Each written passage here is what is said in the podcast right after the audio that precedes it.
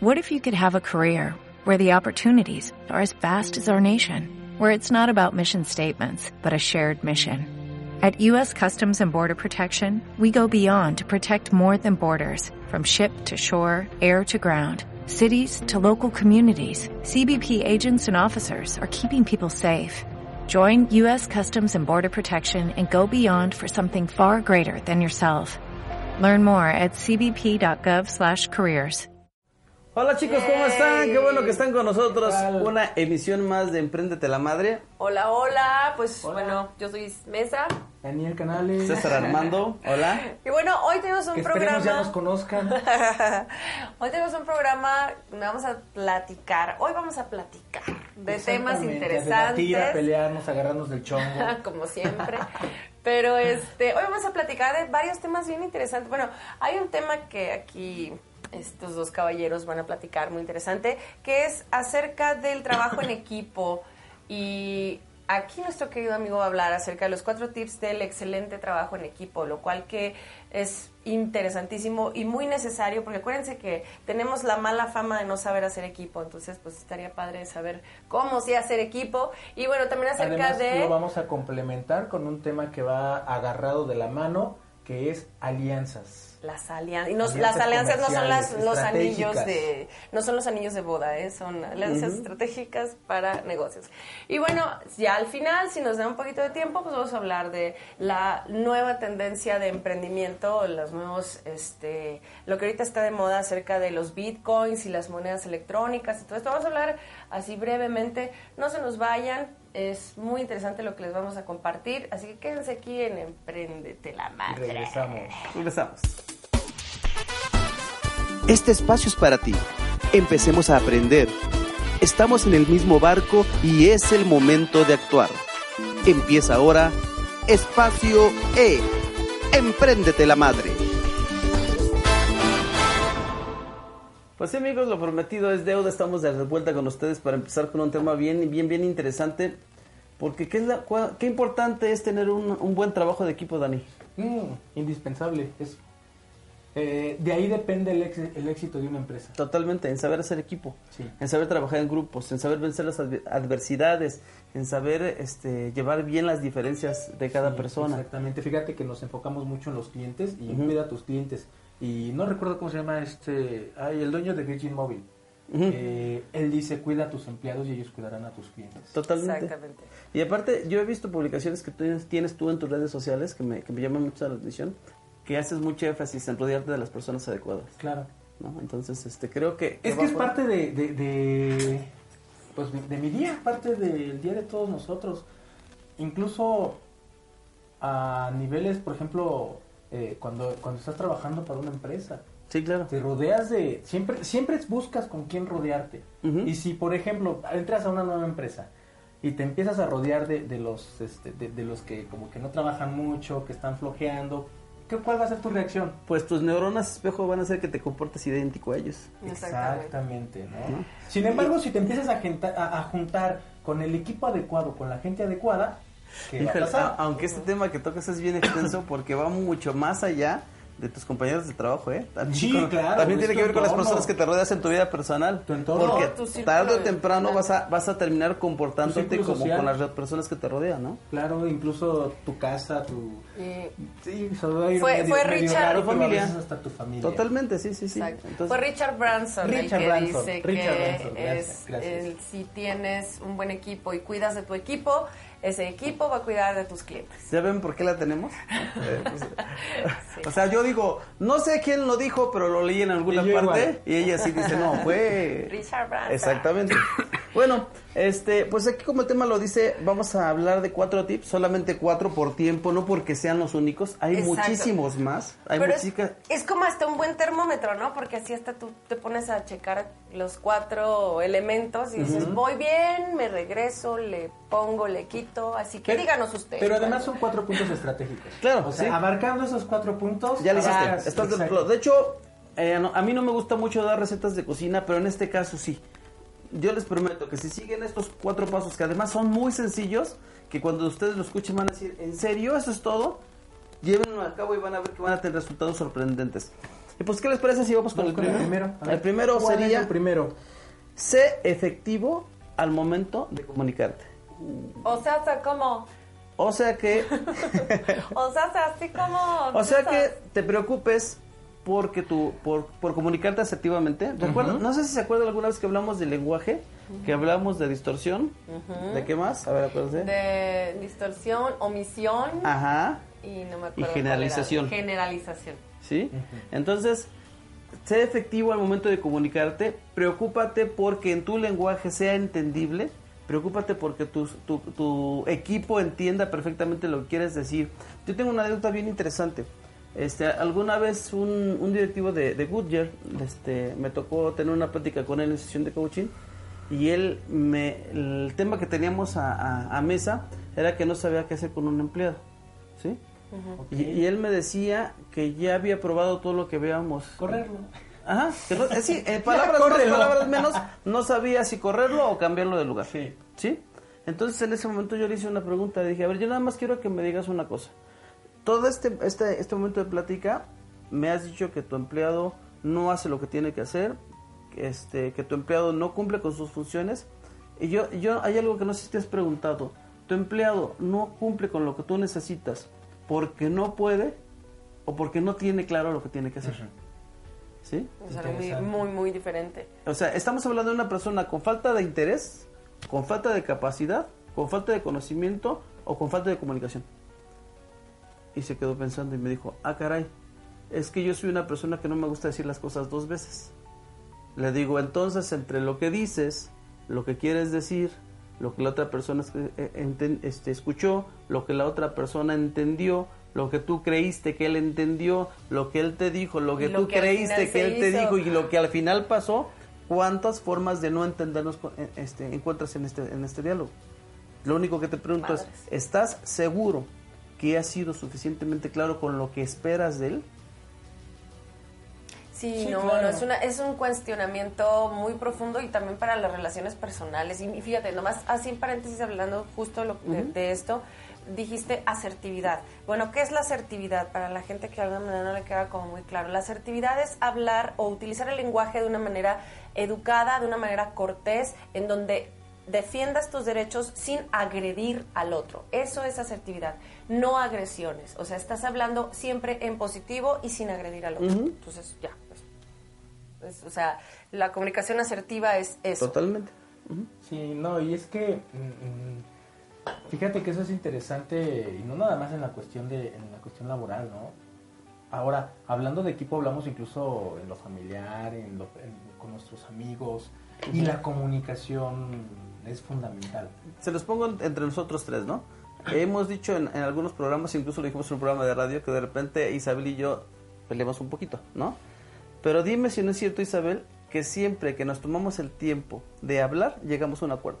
Sí, y aparte las discusiones no son malas, ojo, aquí la gente en general, bueno, yo que he tenido la oportunidad de trabajar en Estados Unidos, allá incluso las discusiones son benéficas y lo ven como algo no- natural, normal, algo benéfico. Aquí lo ven como algo trágico. No, es bueno discutir, es bueno entrar en bueno. conflicto. ¿Por qué? Porque eso va a permitir que la comunicación sea más amplia, que eso va a permitir que yo entienda desde qué lado me está diciendo él lo que me dice y viceversa. Y sí, definitivamente, él y yo somos los que más debatimos, pero somos los que de alguna manera hemos logrado conocernos mejor. Recuerden que cuando hablábamos del metamodelo, el metamodelo lingüístico, viene de una frase, eh, de una idea que dice que el mapa no es el territorio, es decir, lo que hay en mi cabeza está contaminado por todo lo que he vivido, todo lo que he aprendido y todo lo que pienso. Es una revoltura. Y lo que hay en tu cabeza está igualmente, es una respuesta a todo lo que sientes, piensas, oyes, escuchas, recuerdas. Experiencia. Ta-. Y, además, personal. entonces imagínate, perdón, qué ensalada de ideas tienes, de, de revolturas tienes aquí, y cuando aparentemente los tres estamos viendo, por ejemplo, la cámara que ustedes no la ven, pero nosotros la tenemos enfrente, pareciera que los tres, hola, esta cámara, pareciera que los tres estamos viendo, de hecho, fíjate, Sí. eh, ¿qué, qué mejor ejemplo? cámara. Yo estaba pensando que los tres estábamos viendo a la cámara, que voy a señalar hacia ese lado, ¿sí? Mientras que tú estabas viendo esta, está. y también dabas por hecho que yo estaba viendo esta cámara, Sí. ¿sí? Porque Sí, no, ya, ya que ya estamos hablando de... ¿sí?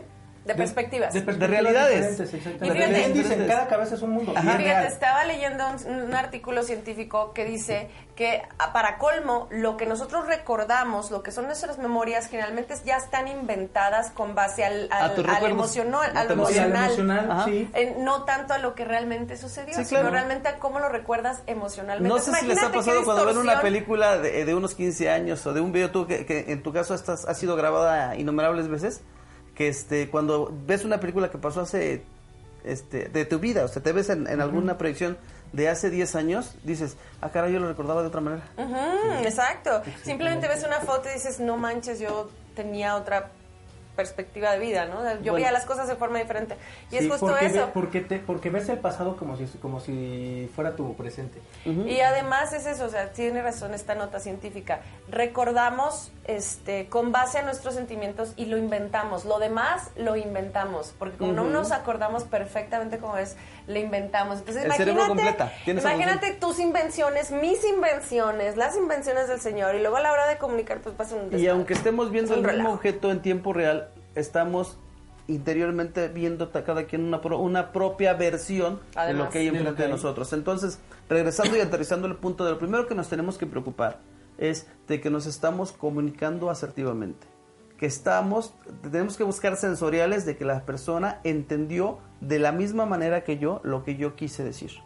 Porque solamente así las instrucciones van a ser claras. Entonces, primer punto es tener mucho cuidado con la comunicación. Con la ¿Sí? comunicación y recuerda, comunicación no nada más es hablar. Es correcto. Por favor. ¿Sí? Este, ¿Quieres decir algo acerca de la comunicación? Nos No, vamos en no, segundo. no, está bien, Muy vamos bien. a... De acuerdo. Punto número dos. ¿Dónde está el, el, el Roddy? ¿no? Está- Sí, ¿verdad? Ah, Parece que estoy haciendo el mileno aquí. Roddy, Roddy. Pero bueno, que vamos a un corte. Vamos a un cortecito, Un cortecito y regresamos. y regresamos. Vale. Ah, vamos a la No. cápsula. A la Cápsula, cápsula, de Catalina. Davis y regresamos.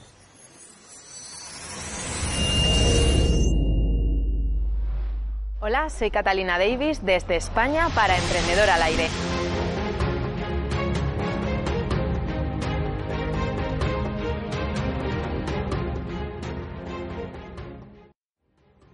Bueno, hoy estamos una semana más y vamos a ver cuáles son las claves del éxito empresarial, cuáles son las claves que te llevan directamente hacia donde quieres estar.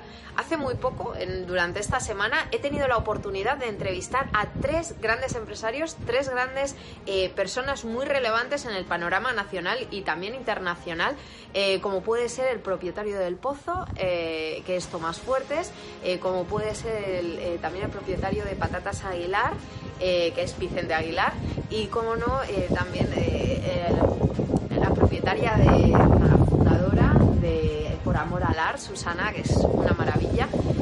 Y les he hecho varias preguntas, varias preguntas para conocer eh, cuáles son sus patrones de comportamiento, quiénes son en realidad, quién hay detrás de esas empresas que facturan millones y que llevan tantos años en el mercado y cómo una fundación eh, que apenas existía está teniendo tanta relevancia y está cambiando la vida a millones de personas. La primera pregunta que yo les hacía es, ¿qué querías ser de niño? Y eso es lo que te quiero preguntar a ti. ¿Qué querías ser de niño? ¿Qué soñabas con ser de mayor? ¿Estás cumpliendo tus sueños? ¿Estás estando a la altura de aquel niño que un día soñó llegar a algo? La respuesta de, ellos ha sido variada, pero la que más me ha llamado la atención ha sido la respuesta de- del propietario del pozo, de Tomás Fuerte, en el cual me ha dicho, yo de pequeño soñaba ser algo, algo.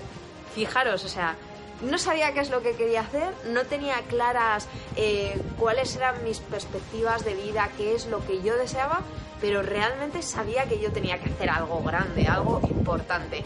Y en eso se basó su vida, en encontrar qué es lo que quería. Y finalmente descubrió que era ser empresario y dice, yo comencé siendo empresario y yo es que jamás he tenido que trabajar, porque disfruto tanto haciendo esto, disfruto tantísimo eh, con todo lo que hago que realmente merece la pena eh, todos los pasos que estoy dando a lo largo de mi carrera profesional y todo lo que he hecho durante mi vida.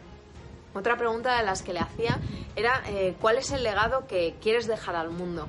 Los tres por igual quieren dejar el mundo algo mejor, dejar esa, esa pizquita que cuantos menos ayude a una persona o, a miles de personas lo máximo que puedan eh, porque de verdad en el dar está el recibir también y seríamos muy egoístas si no damos. Me encantó la frase de Susana en la cual decía, eh, no, no, la tengo escrita específicamente aquí, pero te la quiero transmitir y es los que tenemos la suerte de dar, eh, tenemos la obligación de repartir. Y me ha encantado porque es cierto y ella hacía mucho énfasis que el dar no solo consiste en económicamente, sino que el dar consiste en ofrecer tu tiempo, en ofrecer una sonrisa, en ofrecer cualquier cosa que realmente eh, pueda aportar algo a estas personas que tienes delante, en aportar algo a, tu entorno, a tu comunidad, a, quien de verdad eh, allá lo necesita. Y te puedo asegurar que todos necesitamos algo.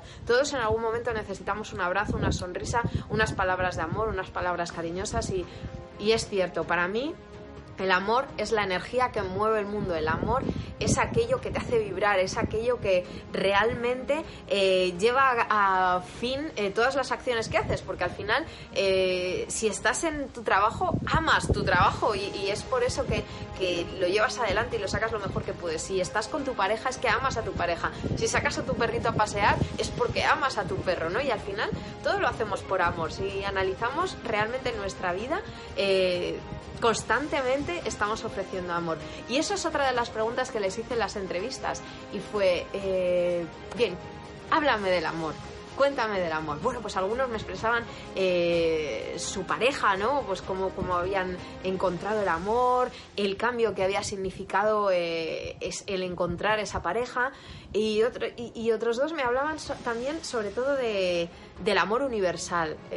Susana me hablaba mucho de, de cómo realmente eh, nos enfocamos mucho sobre todo en amores concretos, el amor a nuestros padres, el amor a la pareja, pero nos olvidamos de, del amor, ¿no? De, ese pegamento, de esa magia, de esto que yo te quiero transmitir ahora mismo, que realmente obra eh, auténticos milagros. Y luego también eh, me comentaba uno de los entrevistados cómo están las dos versiones del amor, que es el amor y el odio que realmente uno es el opuesto del otro. Eh, el odio tiene menos amor quizás que el amor y el amor tiene más amor que el odio, pero realmente eh, son dos caras de una misma moneda y al final eh, tenemos que saber gestionar cómo nosotros podemos vivir más en el amor y menos en el odio, porque en definitiva a más amemos, más vamos a poder impulsar este mundo, más vamos a poder impulsar nuestra empresa.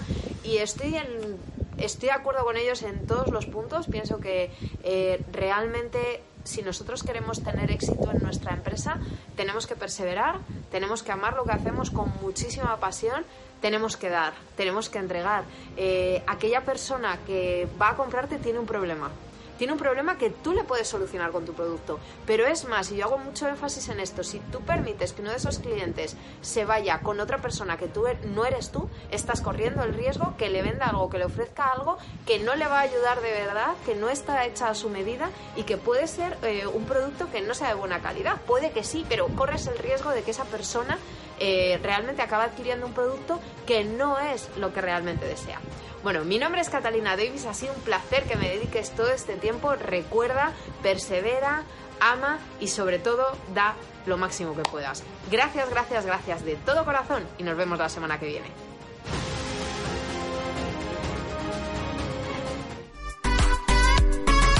Continuamos.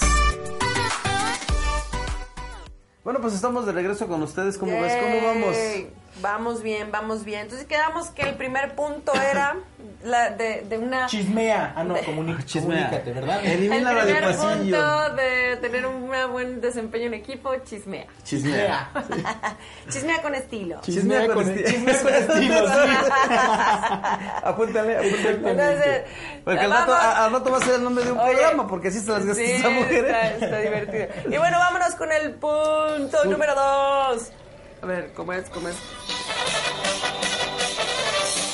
Vamos con el punto número dos. ¿Y cuál es el punto número dos? Número dos, rápidamente, el punto número dos nos dice... Este, delegar tareas apropiadamente.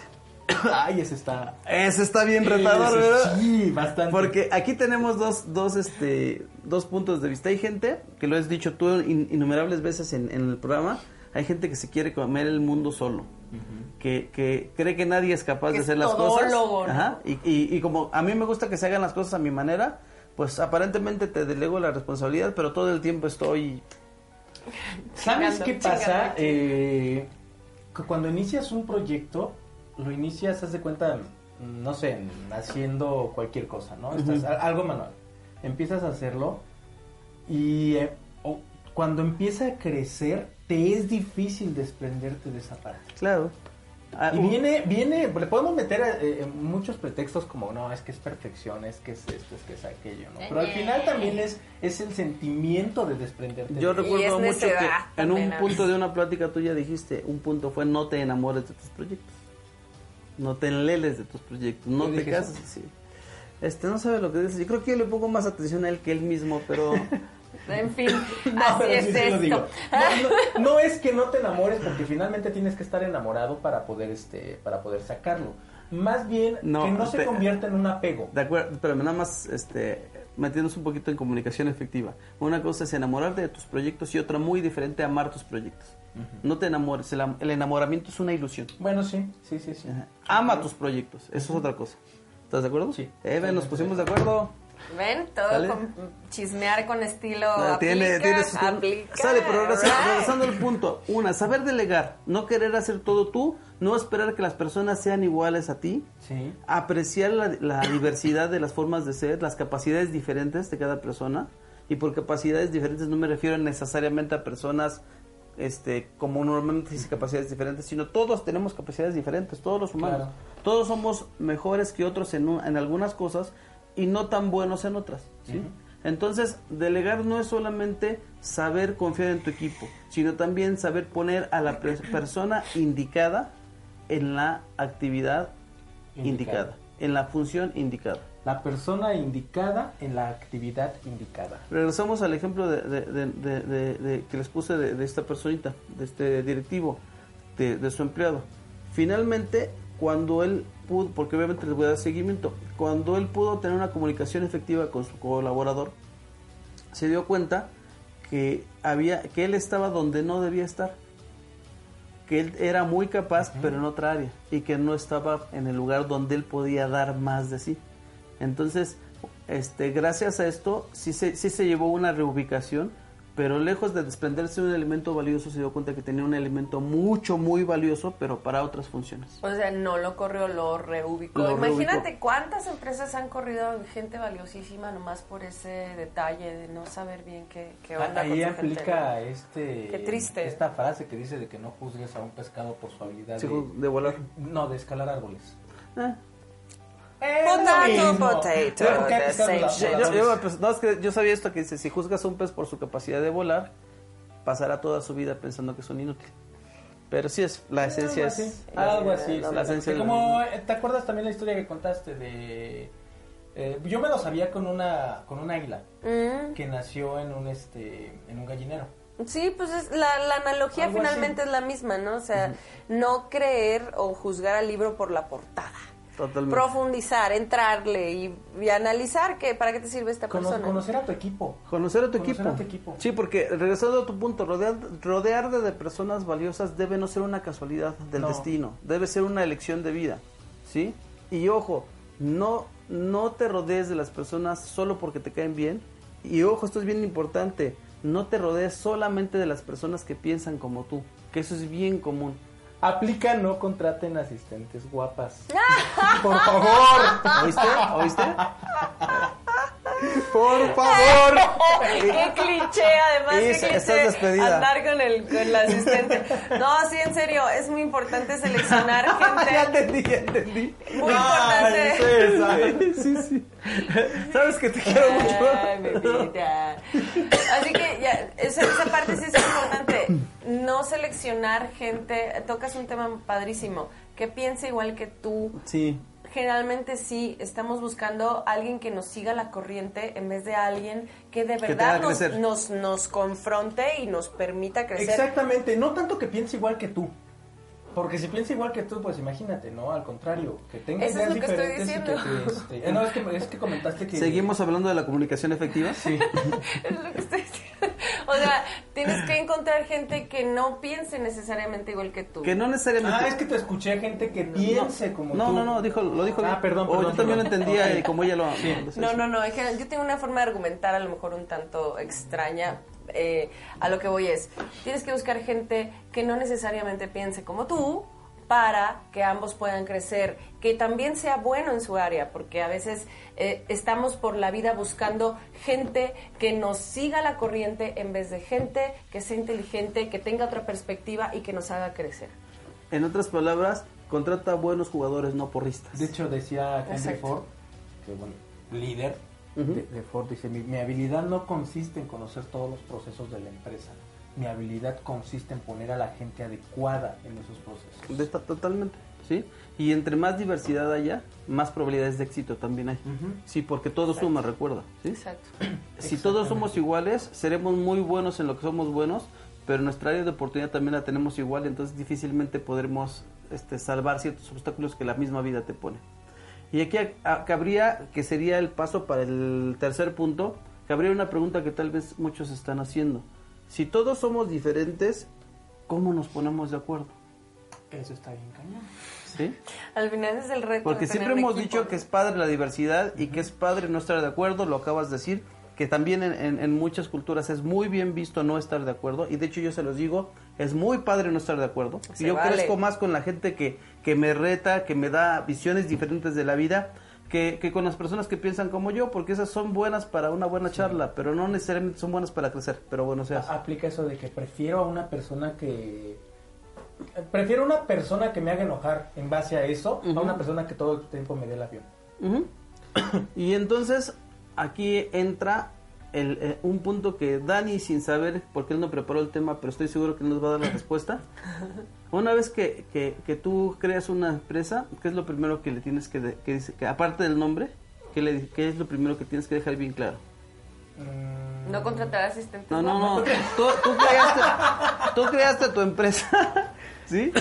Y tu empresa se dedica a algo en particular. Y casi todas las, muchas empresas tienen la costumbre de, pe- de- de poner la leyenda abajo del logo. La misión, la visión, El Misión, visión, objetivo. los objetivos, Que, es, que, en una los pala- valores. Ajá. que en una palabra es apuntar todos hacia la misma dirección. Apuntar todos hacia la misma Ajá. dirección. Sí, tener metas en común.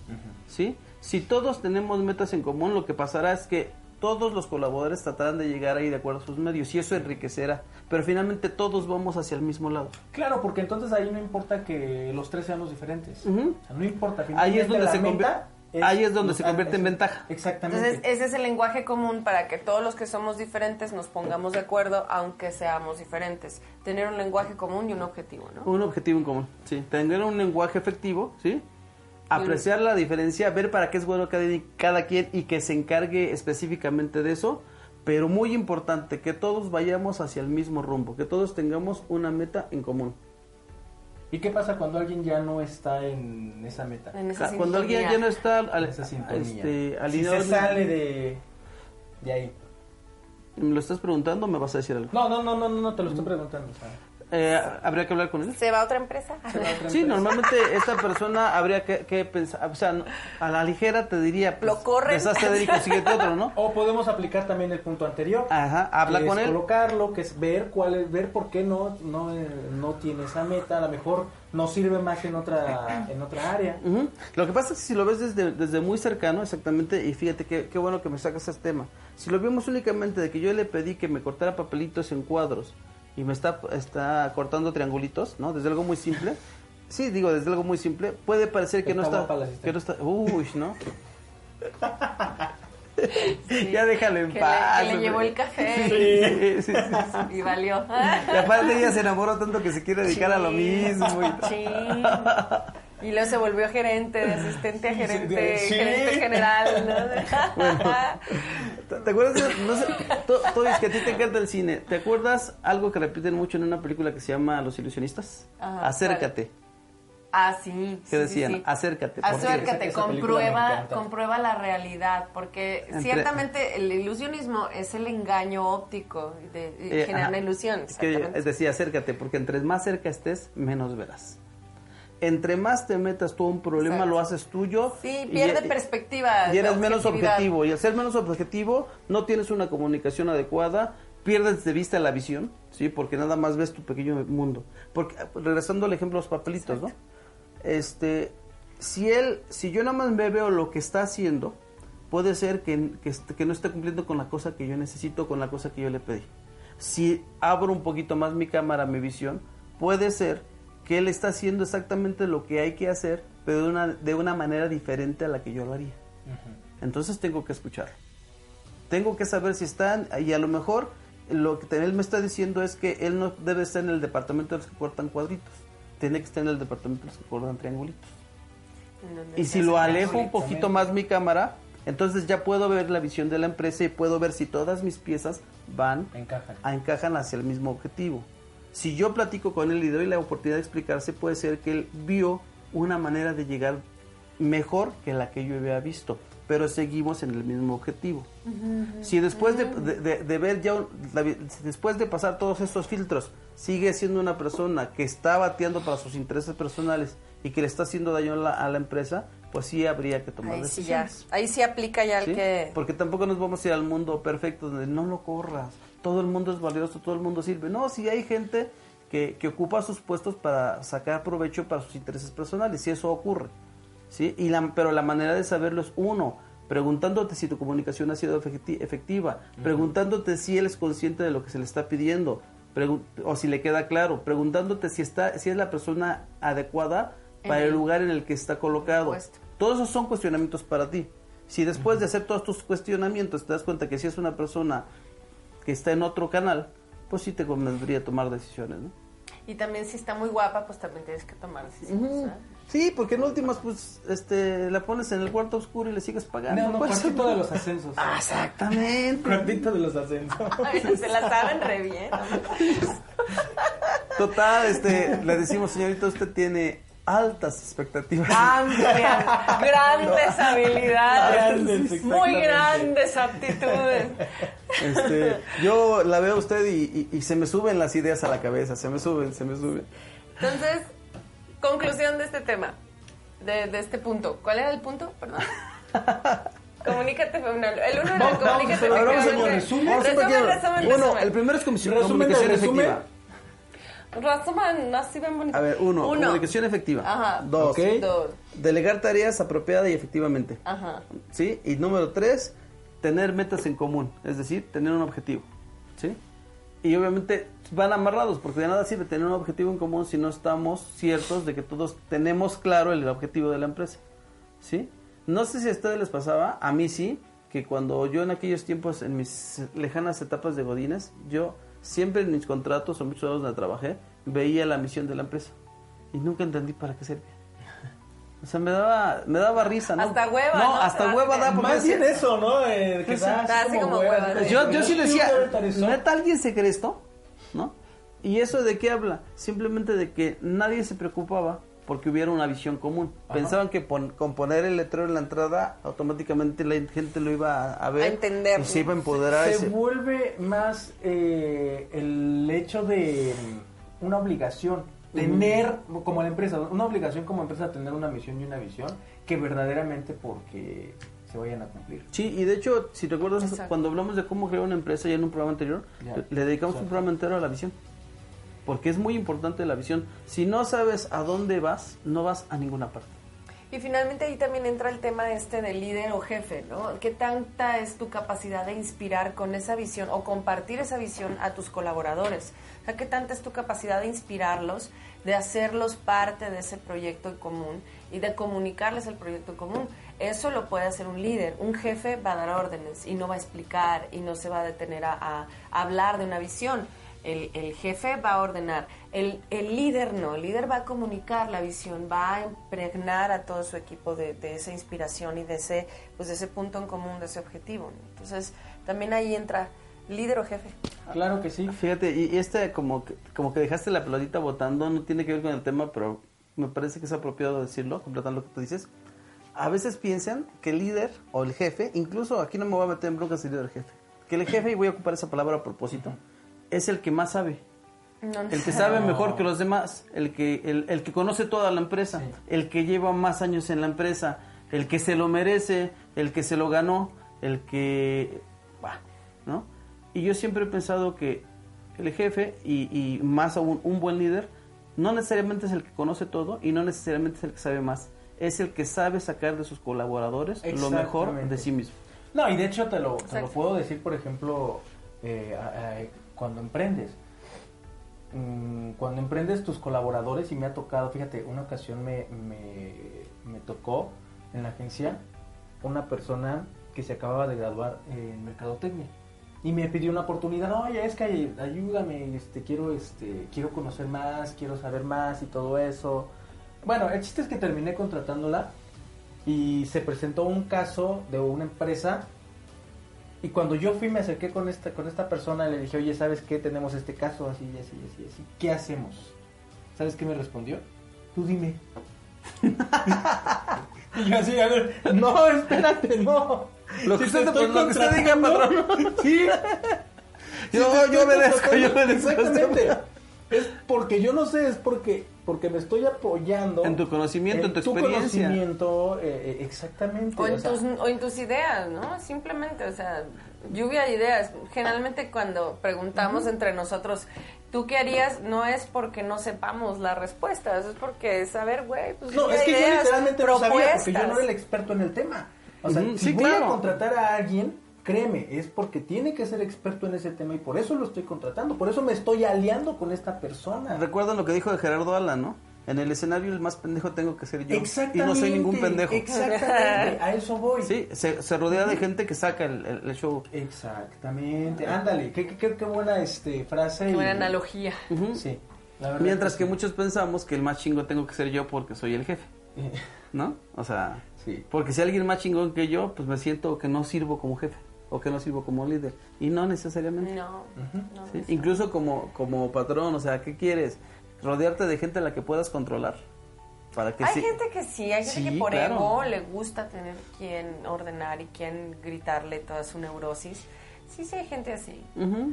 Y, y normalmente... Que no es lo más recomendable ni lo mejor, pues no. Y, y no es ni, ni malo ni bueno porque sin meterse en áreas humanísticas, que sí me gustaría meterme, pero que no lo voy a hacer ahorita, eh, hablando en resultados, ¿les resulta? Normalmente no. Exactamente, Normalmente- ese, ese es el punto que iba a tratar. Sí habrá gente así, pero me gustaría ver qué tanto han crecido sus empresas. O qué tanto han crecido, qué tanto han crecido ellos, ¿no? Ajá, exacto. Además. Ah, además. Exactamente. Entonces es un punto fundamental, ¿no? Y todo esto, mm, hay otro tema que son las alianzas. Claro. Las alianzas, alianzas con personas, alianzas comerciales, para que una empresa, una empresa crezca, incluso para que uno como en lo personal crezca, necesita esas alianzas. Claro. Y fíjate qué interesante, amarrándolo con lo mismo. Tu alianza puede ser tu competencia. Tu alianza puede ser tu Eh, competencia. Se da mucho, ¿estás de acuerdo? Porque controlamos precios, porque controlamos compras, porque controlamos gastos. Y para hacer eso, ¿en qué nos fijamos? ¿En que somos competencia o en que tenemos objetivos comunes? Exactamente. Qué interesante es ese, ese punto de, de tu... De que puedes hacer alianza con tu competencia y sí es cierto. Eh, no me he metido mucho en el tema, pero en alguna vez lo, lo, lo leí que eh, pues sí es una forma, una estrategia de crecer y de que ambos, ambos estén creciendo. Y nada más por meterme, por meterme en broncas para que vean el programa, les tengo una, una alianza entre competencias muy evidente y muy poco vista, pero muy efectiva. La política mexicana. Ah, sí. Sí, de hecho, de hecho todos los políticos saben por detrás cómo están las cosas. Realmente eh, no defienden un partido, pero pues lo divertido para ellos es ver la reacción de la gente. Sí. Incluso hay, hay candidatos cuya única este, actividad o única ganancia sea desviar atención o desviar votos y están, están este, controlados por otro partido más fuerte, aunque parezcan una oposición. No quiero decir nombres porque obviamente sí nos va como en feria. No, no vamos pero a entrar pasa, en detalle, pero en la política, y de hecho eso es una, eso es una estrategia militar también muy fuerte. O sea, dividir tu ejército y hacer una contra. Es muy parecido a lo que pasa también con el terrorismo. El terrorismo inició con grupos de choque que el mismo gobierno generaba para hacer esta serie de revueltas sociales, ¿no? Pero finalmente este grupo de choque o este grupo terrorista estaba comandado por el mismo ejército. ¿no? O sea, hay muchos, hay muchos casos así. En otro tema más... En otros temas... Más platicable, Dani, tú que sabes de, de café y ese tipo de cosas, ¿no? ¿Quiénes hacen los virus? Este, los sí. virus de computadora, ¿eh? Los mismos, este... Las mismas- Los, mismos- los mismos, eh, antivirus. Los mismos que venden La misma antivirus. empresa que te Crean la enfermedad y luego te venden la cura. Claro. Exactamente. Y, Y, lo ellos mismo... mismos constantemente están... Lo mismo en la farmacéutica, ¿no? También. O sea, lo mismo en la farmacéutica. O sea, se aplica en todos los ámbitos. En todos los ámbitos siempre hay una contra que generalmente está hecha por la misma persona que Y te... fíjate que hablando en cuestiones, en cuestiones de, de mercadotecnia, eh, cuando tú a una persona le das a elegir una sola opción, la persona no, no es tan fácil que te compre. Ujú. Ujú. Y bueno, Entonces, cuando tú le metes, incluso si tú le das dos opciones, por ejemplo, si yo le doy eh, teléfono 1 que cuesta 4 pesos y teléfono Dos. el dispositivo 2 que cuesta 20 pesos, Ujú. ¿por cuál se va a ir la mayoría? por el de cuatro pesos. Por el de 4 pesos, exactamente. Pero yo aquí le meto otro dispositivo que cuesta 16.99 o 17. ¿Por cuál se va a ir? El de en medio. No, se va por el de 20. Ah, ¿en Porque es serio? una ganga, exactamente. Oh. Entonces, a ver, aquí voy a invertir 17, que es casi a este, igual a este, pero por, por tantito más me voy a llevar este, me llevo este. A ver, Dani, te quiero hacer una pregunta así como tú me hiciste hace rato.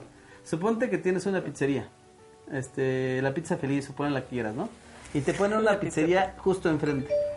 ¿Cómo lo manejas? ¿Cómo, ¿Cómo hablas con tu, con tu personal para que no se preocupe? Porque no, ya nos van a ganar. Ellos dan las pizzas más baratas y ya nos van a ganar la cliente. Y ellos ya tienen la entrega inmediata, nosotros no la tenemos. ¿Qué harías? Ahí pasa un factor bien interesante que el lugar se vuelve como referencia de dulcería. Ajá. Entonces les puede, les puede beneficiar a las de enfrente y a ti. Entonces e- eso es lo que yo les trataría de Ofrecer la variedad, ¿no? Exactamente. Ofrecer variedad, ¿no? Eh, En y este ahí caso. incluso hacer una alianza con la pizzería de enfrente, oye, pues o nos deschongamos o mejor creamos una estrategia para convertir este lugar en una buena referencia. Sí, pues de hecho hay calles, ¿no? Hay calles Claro. comerciales donde Claro. toda la calle está llena de, por Ve- de, ve de a ta- de cualquier pizzeros, pueblo. de tacos, de etcétera. Exacto, ve a cualquier pueblo y siempre, siempre pregunta dónde está la comida. Ah, en tal calle es en donde encuentras todo, de todo. Ajá, y Ajá. encuentras Y, todo. Y están puestos referencia. exacto y están puestos de, de, de lo mismo pero también hay, hay puestos de variedad yo creo que en esa en es, justo en esa en esa área de tenemos tú y yo el mismo negocio en la misma calle pues ahí lo que lo que se vuelve interesante es la variedad que tú puedas ofrecer y que yo pueda ofrecer Claro. qué me distingue a ti de mí y viceversa ¿no? exactamente. y cómo cómo este darle una mejor promoción al cliente finalmente el cliente es el que tiene que estar apapachado no en este caso Exactamente. Es correcto. Así es que muchas veces, lejos de que te afecte el que te ponga compe- competencia, si sabes hacer una Te buena beneficia. alianza, te va a beneficiar. Totalmente de acuerdo. ¿Qué te parece si hacemos un cortecito? Me parece bien. ¿Vale? Regresa. Nosotros regresamos. Regresamos. ¿Tu empresa o negocio tiene las ventas que tú esperas? ¿Has logrado cumplir con tus objetivos de ventas? Hola, mi nombre es Daniel Canales y quiero invitarte a un entrenamiento presencial, pero antes déjame mostrarte un par de técnicas fundamentales a la hora de hacer publicidad. Número uno, vamos a suponer que vendemos paletas de hielo y tenemos un mercado de aproximadamente un millón de personas. Te pregunto, ¿tendremos oportunidad de hacer un negocio rentable de paletas de hielo con este millón de personas? ¿Pero qué crees? Este millón de personas se encuentra en Alaska. Las cosas cambian, ¿verdad? Y es que no se trata de llegar a todo el mundo, se trata de llegar a las personas indicadas en el momento indicado. Para este ejemplo nos sirve más quedarnos con 100 personas, pero ¿qué crees? 100 personas que se encuentren en la playa. Aumentamos nuestras probabilidades de vender. Una pregunta que constantemente me hacen es ¿qué presupuesto le asigno a mis campañas? La respuesta es no se trata del presupuesto que le asignes. Se trata de encontrar un retorno de inversión favorable. Para esto necesitamos hacer pruebas para ir midiendo los resultados y entonces optimizar nuestras campañas y poder encontrar un retorno de inversión positivo que nos ayude a seguir invirtiendo en nuestra publicidad. Número 3. Es muy importante la forma en la que haces publicidad. Encontrar el mensaje adecuado para la persona adecuada, las imágenes, los gráficos, todo es fundamental. Este punto es uno de los más difíciles. Cómo redactar un texto que venda, cómo encontrar un titular que invite a seguir viendo la publicidad. Y el punto número cuatro.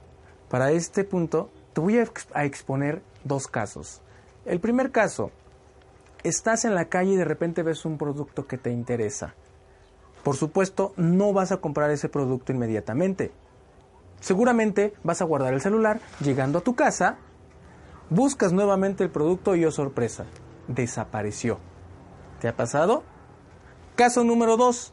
¿Alguna vez has entrado a Mercado Libre, cotizas unos tenis, cierras la ventana, te vas a Facebook y oh sorpresa, te aparecen esos mismos tenis. Después entras a YouTube y en los banners que te aparecen de publicidad, oh sorpresa, son los mismos tenis. Te vas a un blog a ver algún artículo y dentro del blog los pequeños banners que te aparecen nuevamente son los tenis. ¿Por qué pasa esto? A esta técnica se le, denomina remarketing y es que la publicidad, que tu publicidad empieza a seguir al usuario, pero no a todo el mundo, solamente a las personas que mostraron ya interés en tu producto o en tu empresa. Créeme, esta técnica de remarketing ayuda a aumentar las ventas de una forma drástica. Por eso, grandes empresas como Mercado Libre, como Amazon, como eBay, las ocupan. Y seguramente estarás pensando que este tipo de técnicas son muy caras. ¿Qué crees? La realidad es que son muy económicas. De hecho, están al alcance de tu publicidad. Como te darás cuenta, no solo se trata de conocer las herramientas o simplemente darle clic al botón de promocionar. Se trata de crear una verdadera estrategia que nos permita llegar a las personas indicadas en el momento indicado y darles el mensaje adecuado. En las próximas semanas vamos a estar recorriendo diferentes ciudades con un entrenamiento dirigido a emprendedores y empresarios que quieran aumentar sus ventas por medio de publicidad online. En este entrenamiento vamos a ver cómo hacer publicidad efectiva por medio de redes sociales. Vamos a ver cómo redactar un texto que venda, cómo hacer un titular que invite a seguir leyendo tu publicidad, cómo encontrar las imágenes adecuadas que seduzcan a tu cliente. Aprende a desarrollar publicidad poderosa y efectiva que atraiga personas interesadas en tu producto. Publicidad subliminal. ¿Has escuchado hablar de ella? Aprende a hacer remarketing. ¿Cómo hacerlo? ¿En qué momento hacerlo? Si te interesa asistir, te sugiero que lo hagas lo más pronto posible, ya que cada entrenamiento está limitado únicamente a 20 personas. ¿Por qué razón? Para darte una atención más personalizada y enfocarnos directamente en la estrategia de tu empresa.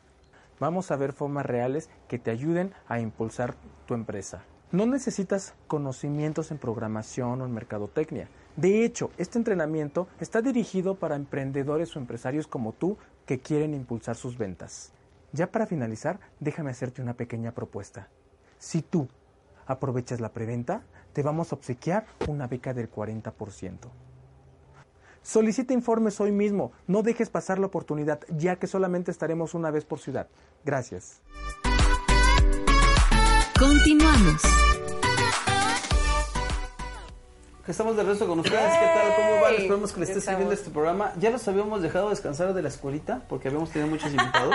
Sí, ¿verdad? Sí, sí, sí. Sí, habíamos dejado descansar temas. Pero es importante Hay que también que vayamos aprendiendo. Sí, temas. sí. exacto, Sí. exacto. Hay que platicar un poquito de vez en cuando. No, sí, porque está padre los invitados porque no- nos dan una visión del sí se puede y una visión muy amplia y aprendemos mucho de ellos, ¿no? Emprendimiento casi de la vida Ajá, pero, pero está padre que emprendimiento que- Así para cuando nos quiten el nombre ya tenemos No, madre, que nos pongan la musiquita. Tin, tin, de la vida real. Sí, pero, pero lo- lo- a veces yo pienso que Está bueno. una cosa es que te enseñen que sí se puede y otra cosa es muy diferente que te digan cómo hacerlo, ¿no? Entonces Exacto, creo que también exacto. esto, esta Y- parte también es... Entonces, es- sí, fíjate que Sí, estaría y padre fíjate llevar... que, que sí, porque al final nadie, nadie este, aprende en cabeza ajena, pero sí es muy importante ver cómo le fue a cada quien en la feria, ¿no? Sí. O sea, es- es- esa parte... a Las dos me- son, son, son importantes, ¿no? Ahora, se aceptan sugerencias. Ustedes escríbanos qué es lo que quieren ver, qué es lo que Sí, quieren... qué- compartan ¿Qué temas. Les gusta, les gusta tratar? Exacto. Ah, con mucho puntos. gusto. Con N. Sí. ¿Qué puntos, por favor? Sí, con N. Ok. Exactamente. Bueno, este... ¿En qué nos quedamos? En el cuarto punto, ¿no? El cuarto punto. En el cuarto punto. Se supone que son cuatro tips para generar un excelente trabajo en equipo, ¿va? Ok. Pero para tener un excelente trabajo en equipo, este punto está como que medio debatible. Yo creo que es necesario aunque he escuchado muchas corrientes dicen que no es necesario. Así que aquí que esperemos que haya sangre, ¿va? Yo creo que es muy importante generar una buena relación de equipo. Que, los de- que las partes del equipo nos llevemos bien. Y aquí es donde voy a defender mi punto de ¿Qué vista. partes de qué equipo? ¿Qué partes se tienen que llevar bien entre Todas, todas. Entre Porque más para eso entonces sí contrato buen asistente. Sí, sí, La no, asistente no, guapa, eso sí. No, mira. La parte que dice que no es necesario dice que tenemos que aprender a este valorar la, la, este, las diferencias con las personas. Que es, que es bueno, que es buena la discusión, que es bueno estar este, con puntos de vista diferentes, que es bueno no siempre estar de acuerdo, que es bueno pensar diferente y yo estoy de acuerdo con eso. Pero yo creo que no es bueno llevarlo a un territorio personal. No, Claro. no, por supuesto que no. ¿sí? Entonces de ahí que creo que sí se puede y sobre todo es muy importante que podemos pensar diferente, pero estamos jugando para el mismo equipo con la misma camiseta y sí es importante que nos llevemos bien. Fíjate que eso es muy delicado. Ahí sí eh, se requiere mucha inteligencia emocional, porque la mayoría de la gente se lo lleva al terreno personal, desafortunadamente. Por ejemplo, este, a mí me ha tocado trabajar con mucho extranjero, en particular con mucho europeo. Los europeos son muy fríos, son muy indiferentes. Ellos llegan y te dicen, ta, ta, ta, ta, ta, hasta te hacen una lista así de cosas que, que a ellos les interesa y ellos son como más pragmáticos, no se meten tanto con lo, con lo personal. Entonces, a mí me ha tocado ver gente o empresas de aquí de México que trabajan con, con europeos o con extranjeros y de repente empieza a correr sangre precisamente porque los mexicanos se lo tomaron personal y el europeo solo está hablando de trabajo. O sea, el europeo no se está metiendo contigo personalmente, pero el mexicano en ese aspecto sí requiere mucha inteligencia emocional Los para poderlos separar. Sí, los gringos igual, los gringos No, igual. chinos. Sí, por eso, los gringos igual. hielo- Ah, no, no. Los, los gringos igual, por ejemplo, gente que he conocido así súper pragmática, deja tú los chinos, los coreanos. Los coreanos también son así, ¡pum! Y parece, parece, porque son muy temperamentales, que te están gritando, porque ¡ah! de repente parece que están, pero no, ellos así hablan. Y la gente aquí en México lo confunde y lo toma como, ay, me está gritando, me está hablando feo, no me dijo por favor, no me dijo gracias. Y para empezar desde ahí, pues sí, es, es necesario hacer un trabajo triple de emoción, de, de educación emocional. Y eso no cultura, la ¿no? hay. Y eso no lo hay, ¿estás de acuerdo? Es- estamos entre lo que nos toca a nosotros mucho, por ejemplo, es a muchos músicos se les complica trabajar con cubanos, porque te dicen las cosas como van. Sí. Pero tienes que entender que no lo hacen porque se sienten superiores, que es como nosotros lo, lo pensamos, es porque así son. Así hablan en Cuba. Y así se hablan entre ellos, ¿eh? además. Que ojo, Los- son medio arrogantes. Eso No, es, es- es es- parecido a los argentinos. Esta es la parte que quiero que, que quiero resaltar. No son medio ar- ar- arrogantes, así hablan, muchos sí, como Es muchos que mexicanos. sí, además son como medio muchos arrogantes. mexicanos, ¿no? Exacto, exacto. Pero pero en general ese tonito tan de superioridad que tienen es porque Oye. así hablan ellos. Cosa más grande, mucha- una cosa muy divertida es verlos cuando hablan entre ellos. Se mientan la madre y parece que se van a matar y después están abrazados. Y tú dices, Sí, igual, igual con coreanos, a mí me tocó trabajar con muchos coreanos.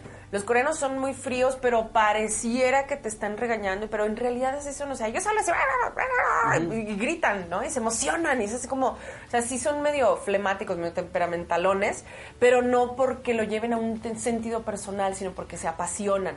Y el mexicano cree que le estás gritando, que te está hablando fe, o sea, es, es, es parte de la comunicación, ¿no? parte de, De- música, de- parte de del cultura, parte de abrir tu panorama, parte de entender, parte de entender las, la- la- las diferencias, parte de no tomártelo este, personal, parte de inteligencia emocional, pero lo último tienes que entender que es importante que te lleves bien con ellos, que aprendas a llevarte bien con ellos. Ser cordial, ¿no? Sí. Y le- Como dice mamá, lo cortés no quita lo valiente, Claro. ¿no? Y que además eh, que, y que además somos seres humanos y que hay momentos en los cuales no estamos de buenas. Así de fácil. Ahora- y, y no es Que no todos es- tenemos nuestros días, Exactamente, ¿no? tenemos días malos en los cuales no no este no estoy en la mejor disposición de, de pedirte las cosas así de la mejor manera posible. Oye, manito, mira que fíjate que esto que Sí. o sea, No, no siempre puedes ponerle maripositas Exacto, y florecitas al- ¿no? al- a las cosas. Y aquí, aquí hay un tema que a mí me encanta ponerlo porque genera mucho debate, más incluso de, de- de que la gente invierta en este en capacitación. Que ya quedamos que es una Sí. inversión. Hay otro que, que también cuesta mucho trabajo, que las empresas entiendan que tienen que promover e invertir en actividades que favorezcan la buena relación de los empleados. Las empresas grandes lo hacen, tienen clubes, tienen deportivos. Sí, sí lo sé, sí lo ves. Claro, Google Sí, tiene sí, este, sí, sí, la- juegos, camas, tiene... Y tienen eventos donde los juntan a todos y entre todos. Pero aquí o sea, en México hay una frase pues. muy muy común que seguramente han oído. Yo vengo a trabajar, no a ser amigos. Sí. Sí, eso también es como... Entonces, ¿Y por qué no los dos? yo te digo una cosa, ¿por qué no los dos? ¿Sí? ¿Por qué no generar y promover un ambiente de trabajo agradable, ¿sí? En donde todos quieren trabajar y todos quieren proponer y si va eh, si es el mismo barco, va a ser un viaje feliz. Y pase lo que pase, vamos a ganar todos. Y sí, y además tomando en cuenta que en nuestro trabajo más para los colaboradores que trabajan en una empresa, para los colaboradores eh, se vuelve este su segunda su segunda casa, pues es donde pasan más tiempo. Entonces, ¿por qué no bajarle un poquito las tres rayitas al ego y hacerse amigos? O a- Oye, ¿qué deja tú buenos aliados. Sí, ¿y qué pasa? Fíjate que en alguna ocasión alguien me hizo la pregunta. Es que me- eh, mis empleados me invitaron a tomar. ¿Me voy con ellos o no me voy con ellos? Porque finalmente sí quiero hacer amistad, sí, pero también quiero mantener esa parte en la cual este, pues yo soy el, el- el jefe y todo eso. Ujú. Pues cierto límite, o sea, manejarlo con elegancia, puede. o sea, tampoco te vas a ir ya de ahí al hotel con, con ¿sabes? O sea, o sea, una cosa es irte a, una pisteada y ya de ahí que te vayas a, a- a tirar desmadre con ellos, o sea, son cosas muy Sí, sí, diferentes. no confundamos. Una cosa es este, generar diferentes. buenas relaciones laborales y con la palabra sobre...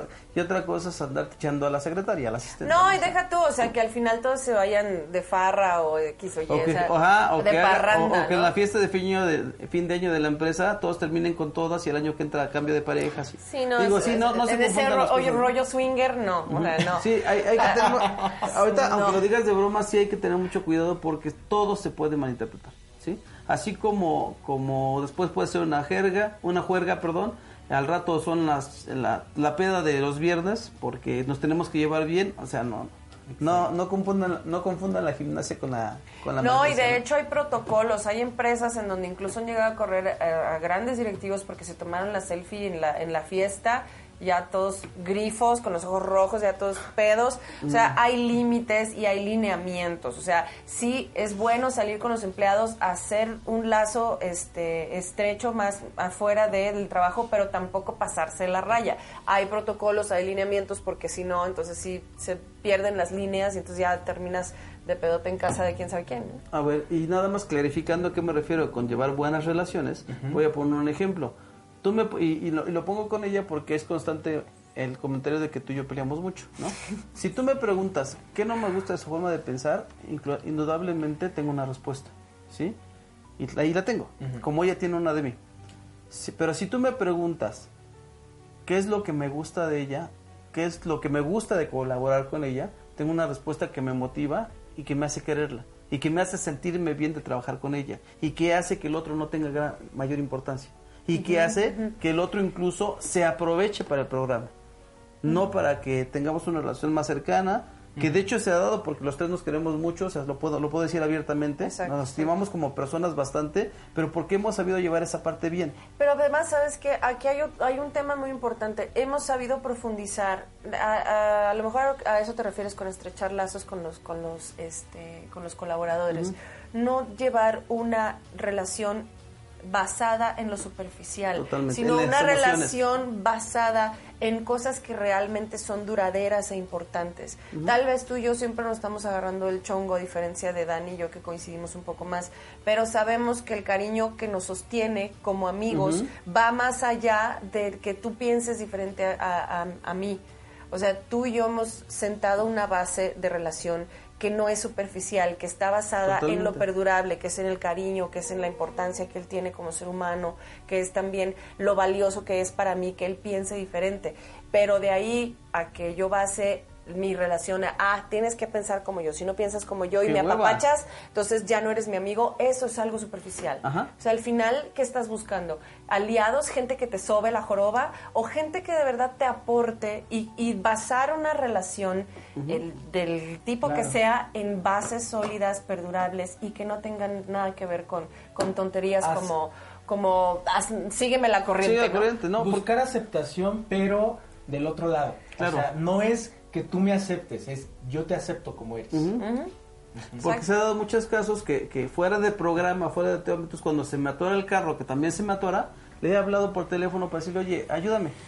Y si fuera que me molesta tanto su forma de pensar, pues sería la última persona que llamaría. Y espérate que yo conozco mucha gente que mm, yo que soy, eh, tú y yo que somos artistas y yo que he estado un poco en el medio teatral y de, de conducción, mucha gente que parecen la, en, a cámara que se aman, ¿no? Y por fuera se Ah, odian claro. y no se pueden ni hablar, ¿no? Entonces eso también pues no genera un ambiente chido de trabajo. Imagínate en las empresas cuánta gente y cuántas relaciones hay así.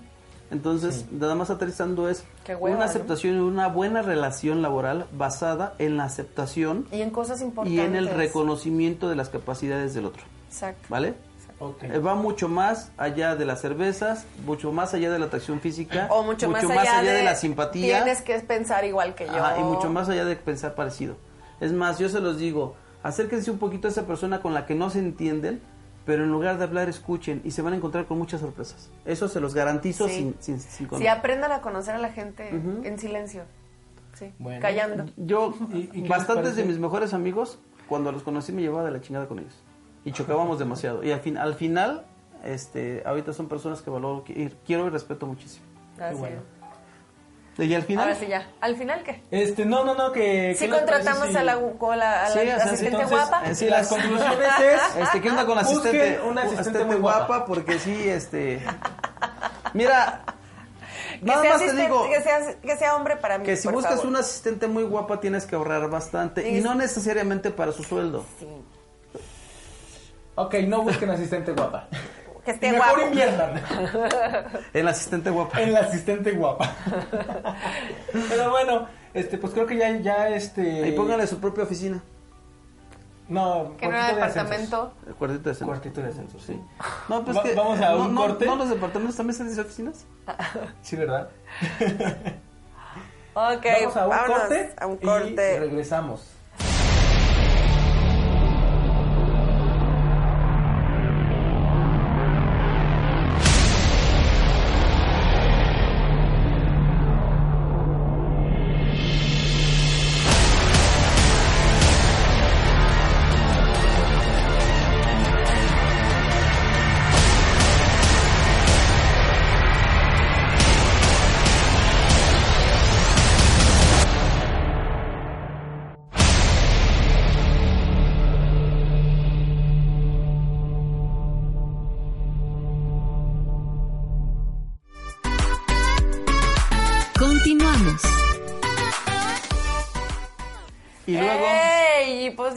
Aquí en Tú otro tema más a de, ver, casos de la vida si real. nosotros No, contratamos una asistente, ¿tú qué contratas? Ay, pues un- también asistente, pero un muchachón, guapo, guapetón, alto. Así sería una pérdida de dinero. O sea, si, si en algo no tiene que gastar una mujer es en hombres. O sea, se me hace- No, pero pues a veces por puro, este, alegrarte ¿Pago la por pupila, eh, por alegrarte la pupila, y por taco de ojo, pues ¿por qué no? Ahora se dan cuenta porque no, no hemos invertido tanto en.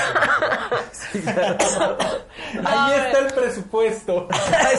Aquí se va todo, sí. No, por, eso no es no, por eso no tenemos nuestro propio deportivo, por eso no tenemos... Porque, bueno, Ya llegará, ya llegará el momento. Pero bueno, este, ya hablando de otro tema, vamos a, eh, quiero platicarles así brevemente. Este es como un flash informativo que va a dar previo a nuestra próxima invitada. Este, no sé si ustedes han escuchado hablar acerca del Bitcoin y todo este tipo de eh, nuevo, bueno, novedoso en el sentido de cinco o seis años, pero que ahorita está mucho de moda los Bitcoins, las monedas electrónicas y todo este tipo de cosas. Bueno, es importante, mi invitada, la que vamos a tener en próximas semanas, va a hablarnos extensamente acerca del Bitcoin y la moneda electrónica. Este, ahorita se está dando mucho el emprendimiento en Bitcoin. Ahorita hay mucha gente Sí. que está está ahorrando o está teniendo su ahorrito y lo está invirtiendo en el Bitcoin. Entonces, hay mucha gente que lo sataniza y que dice, no, el Bitcoin es una cosa horrible y no inviertas nunca ahí, vas a perderlo todo. Y hay gente que está ganando muchísimo. Entonces, este, bueno, nada más para hablar así con un poquito a grosso modo, el Bitcoin ahorita se está volviendo una plataforma para emprendedores muy importante y tenemos que tomarlo en cuenta porque también hay gente que, le, gusta tener su ahorradito y ese ahorradito invertirlo y que esté eh, en diferentes plataformas de manejo económico y que este, este, este ahorradito crezca, ¿no? Entonces, pues bueno, ahorita está de moda el Bitcoin. ¿Y qué es el Bitcoin en realidad? Bueno, pues el Bitcoin en general es una moneda este, electrónica o encriptada en algoritmos electrónicos que tiene un valor único. Es muy parecida a la- al, al dinero en efectivo, pero estos, estos eh, bitcoins se manejan de país a país. Por ejemplo, nosotros como Emprendete la Madre podemos tener eh, 5 mil bitcoins y esa moneda nos va a servir para comprar algo en Japón, por decirlo así. Y viceversa, ¿no? Gente de Japón que quiera comprar en China o etcétera. De alguna manera el Bitcoin ha unificado un poquito las monedas porque no tiene como tal una, una este, es, una moneda descentralizada, no lo maneja ni lo controla un país o, o un gobierno en particular, ¿no? Entonces, bajo este flujo de, de te compro en Japón y a ti China te compro y compro allá en Europa, es, es un flujo monetario que se sostiene por diferentes empresas. Entonces esa parte está muy interesante porque hay gente que ha perdido muchísimo dinero. O sea, hubo gente que incluso se llegó a suicidar por haber perdido todos sus ahorros. Imagínate. Entonces es importante eh, ya que traiga mi invitada, que nos platique un poquito de eso. Pero bueno, dentro de todo este, este boom de- del Bitcoin, también se encuentra una, una, este, una nueva eh, profesión, por decirlo así. Hay gente que ya se dedica a esto de manera profesional, que es el trading. ¿Ustedes saben qué es el trading en particular? O en Mm? Más o menos, sí. No, ni. ¿No? Sí. Bueno, mira, el trading es un arte de negociar y especular en mercados financieros. Esto es con el objetivo de sacar más dinero de tus acciones o de tus contratos o simplemente de tu ahorro, ¿no? Que, que- que genere más ingresos y etcétera. Pero ahorita, o sea, es como un corredor de bolsa. Eres un corredor de bolsa. Lo que pasa es que ahorita ya las plataformas electrónicas han crecido tanto que ya yo puedo volverme un corredor de bolsa y a eso actualmente se le llama trading. Ah. Dentro del trading está también mucho el manejo de diferentes divisas y diferentes tipos de moneda. Y ahorita es este el boom junto con el Bitcoin. Entonces, aquí nada más el tema es eh, tenemos que informarnos bien un poquito acerca de, de, de estos dos temas. Ya traeré a mi invitada para que nos hable de forma choncha, porque se está volviendo ahorita el boom del emprendimiento. La gente que tiene lana ya ni siquiera quiere meterlo en un negocio, quiere meterlo en trading, quiere meterlo a Bitcoin. Y es importante que, bueno, de alguna manera es como cualquier práctica o cualquier emprendimiento. El trading y el estar invirtiendo con el Bitcoin, tienes que hacer tu práctica, tienes que hacer tu investigación. O sea, es necesario que la persona em, aprenda a invertir en estas plataformas porque si no se te va la lana ¿eh? y aparte son plataformas muy complejas entonces pues bueno queridos emprendedores hubo algunos que nos preguntaron acerca de estos temas. Son muy interesantes son muy muy buenos de tratar. Es otra forma de invertir es otra forma de ser emprendedor y es otra forma de que también tu lana crezca pero es igual que una profesión o sea es igual que meterte a estudiar finanzas o meterte a estudiar o sea tienes que estudiar mucho del trading y del bitcoin si le quieres entrar. Y bueno, pues la próxima semana vamos a tener a nuestra invitada que se llama Estela Flores y ella nos va a hablar. Ah, ella es padre. experta en mercadeo y en redes de mercadeo precisamente de, de este tipo de criptomonedas y etcétera, porque ya hay N cantidad de criptomonedas, o sea, no solo está el Bitcoin, están N cantidad de monedas, haz de cuenta que son como los pancholares, así como, ah, pues ahora se- mis pancholares se llaman así, ¿no? Mi, moneda, mi criptomoneda se llama pancholares, ¿no? Entonces, es muy interesante este tema, los invito a que nos acompañen la próxima, la próxima semana con, con nuestra amiga para s- descubrir este mundo que es muy apasionante, pero que es muy delicado. Si quieres emprender en esto, tienes que saber mucho, porque si no, se te va tu lana. O sea, es igual que cualquier negocio, es un negocio. Ok, es un y, negocio. y qué padre que va a venir alguien a explicarnos bien todo. todo Así ese es. todo Entonces no se nos pierdan, no se nos pierdan. Está muy interesante esto de los bitcoins, esto del trading. Y pues bueno, nos vemos la próxima semana. Muchísimas gracias. Y nada más déjame decir algo si, si- si me dan tiempo. Eh, el primer punto fue comunicación efectiva. Nada más para que no quede en el aire porque lo traigo en la cabeza. Comunicarse sí es hablar y hacerse entender, como lo dijimos, pero también tiene que ver con aprender a escuchar, ¿eh? Para que Ah, no claro. piensen que no, no, no nada más es que yo tengo que hablar y los demás tienen que entenderme. Y cállate tú, porque tú no Ajá, puedes hablar. Sí, también tiene que ver mucho con, con saber escuchar. El buen, el buen- ¡Cállate tú! El bueno, este. El buen orador, no, perdón, eh, una buena comunicación o más bien una buena plática se da sabiendo escuchar. Correcto. Más que hablando. Nada más quería decir eso. Este, Gente, aprende a escuchar. Por favor. Aprende a escuchar, bájale dos rayitas al ego. Y bueno, pues esto fue Emprendete la madre. Nos vemos la próxima. semana. Estamos en movimiento. Estamos aprendiendo. Estamos emprendiendo, pero por hoy estamos finalizando el programa. Esperamos contar contigo en la próxima emisión. Espacio E. Empréndete la madre.